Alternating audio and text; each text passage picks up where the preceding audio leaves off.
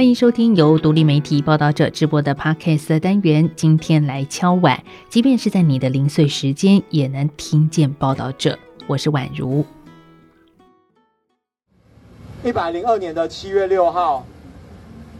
彭祥义学长、陈义瑞学长在新北的泰山铁皮屋工厂殉职。一百零二年的十月十九号，张少成学长在新竹的废弃物火警殉职。一百零二年十一月十八号，吴忠宏学长在救援新北的落水吊客的勤务上面殉职。一百零三年三月二十七号，方俊宏学长。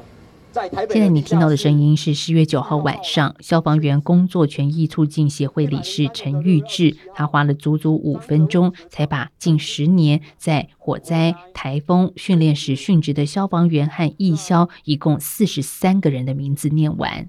那个时候，我们正在放国庆的四天连假，不知道有多少人注意到消促会成员在凯达格兰大道举办的国商日晚会呢？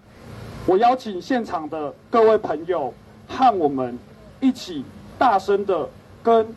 这个政府说明我们的三个诉求：顾职安，顾职安，要公安，要公安，主工会，主工会，顾职安。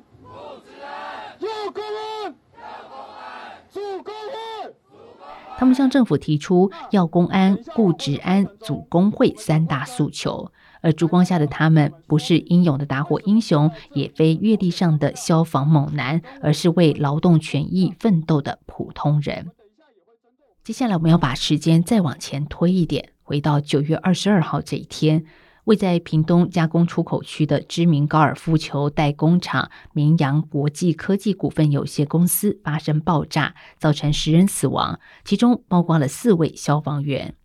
而每当大火带走消防员的生命之后，我想大家经常看到的是，就像是标准流程一样。首先，在媒体上，他们会被封为“勇消”，英勇的“勇”，勇消。还有呢，政府颁发褒扬令，举办隆重的公祭。入祀忠烈祠，给付上千万抚恤金，最后承诺精进训练，增加人力与装备。但是我们更想知道的是哦，当新闻风头过去，有多少人会再记得那些曾经为我们赴汤蹈火的人呢？以下这些日期和殉职人数，请容我再提醒大家一次。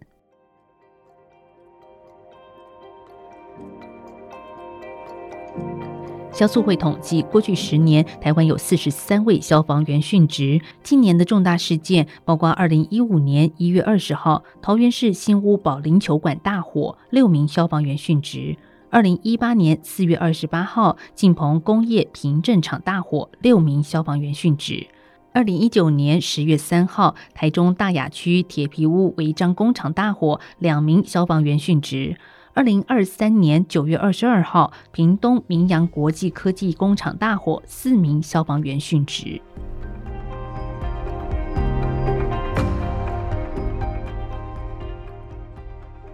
这些殉职者，他们用自己的生命让大众知道消防工作的高风险，同时，他们也换来台湾消防体制的变革。像我们看到，二零一四年就参与消促会争取基层权益的资深消防员李宗吾就说：“从威尔康大火，台湾正式成立消防署之后，消防体制两个真正的转捩点是二零一五年的新屋大火和二零一八年敬鹏大火。前者让社会注意到装备跟人力不足的问题，而二零一八年的敬鹏大火呢，则是让人意识到没有法规能够保护消防员。”因此，消促会就提出了生命三权的修法，但是该法卡在立法院一年多没有动静，直到二零一九年发生大雅工厂大火，又两名消防员殉职之后，才让各党派立委坐下来协商。同年十月二十九号，立法院通过消防法部分条文修正草案二三读，拍板确立了消防员生命三权入法，包括增修退避权。调查权以及资讯权等相关的内容，只是我们要问哦，在努力争取之下，消防员有了生命三权之后，是不是真的获得更多的安全保障呢？首先，我们来看生命三权中首要的资讯权。消防法第四十三之一条明定罚则：业者没有配合提供救灾的相关资讯，罚三万到六十万；如果没有指派人员专门协助引导消防员，处五十万元以上一百五十万元以下的罚款。而我们从屏东县政府公布的明阳大火影像中看到，消防队员们才正要准备进入火场救人，就发生剧烈的爆炸。县府事后调查才证实，明阳的厂房内存放超过三千公斤的有机过氧化物，远超过管制量的三十倍，没有放置在独立的仓库，也没有申报，因此就重罚了明阳两百四十万元。而明阳的董事长刘安浩则称说自己不清楚此事，所以我们可以说，这次殉职的消防员等于是在资讯不完全的情况之下牺牲的。可是怎么会这样呢？明明每年建管、消防、老检都会进场检查，难道没有人发现存放过量的危险物品吗？报道者实际访问负责环保、老检与消防相关业务的基层人员，但是都得到令人沮丧的答案。他们说呢，光自己的业务就看不完了，根本无暇顾及其他业务单位的问题。加上看到主动通报之后，别的单位也不见得会重视。像负责工业区业务的消防员说，消防机关原则上只能查消防安全设备、公共危险物品，只要没有申报就没有办法列管，而没有列管，消防安检小组就没有办法入场稽查，因为没有法源依据。那负责工厂职业安全卫生检查的老检员，则是告诉我们说，治安法规有六千多条，要老检员还去注意消防与危险品的问题，百分之九十九是不可能的事。但其实哦，这次明阳大火还是有机会可以事前预防的。怎么说呢？因为这次明阳国际发生事故的厂区，不到两年前，也就是二零二一年十一月二十一号，就曾经发生过火灾，而且导致有人受伤。当时起火的原因是堆积粉尘蓄热引燃，只是所有的政府单位都没有因此对明阳加强检查，而错过发现明阳囤放有机过氧化物危险物品的机会，酿成这次巨灾。尽管今年中的消防法刚经历三十七年来规模最大的一次修法，包括消防安全设备不合格可以直接开罚，但是仅限于营业场所。那针对工厂安检，消防员只能开立限期改善单。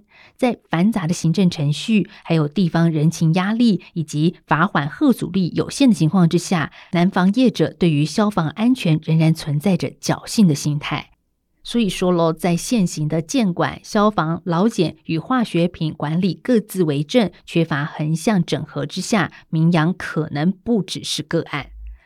阳明交通大学土木工程系副教授、台湾防灾产业协会监事单信宇就告诉我们，其实哦，在国外的资讯权建置完整，消防员在接到通报、出车前往救灾的途中，他们在车上就可以用平板得知工厂里面的存放物质种类、数量跟特性，及时拟定正确的救灾策略。那台湾呢？许多县市的消防局留存的厂区平面图、化学品安全资料，仍然是停留在纸本阶段，没有数位化、数值化，所以连基本资讯都没有建置好的情况之下，再多的火场即时画面也派不上用场。所以他强调，消防员不能只靠勇敢救灾，因为多一分资讯就少一分风险。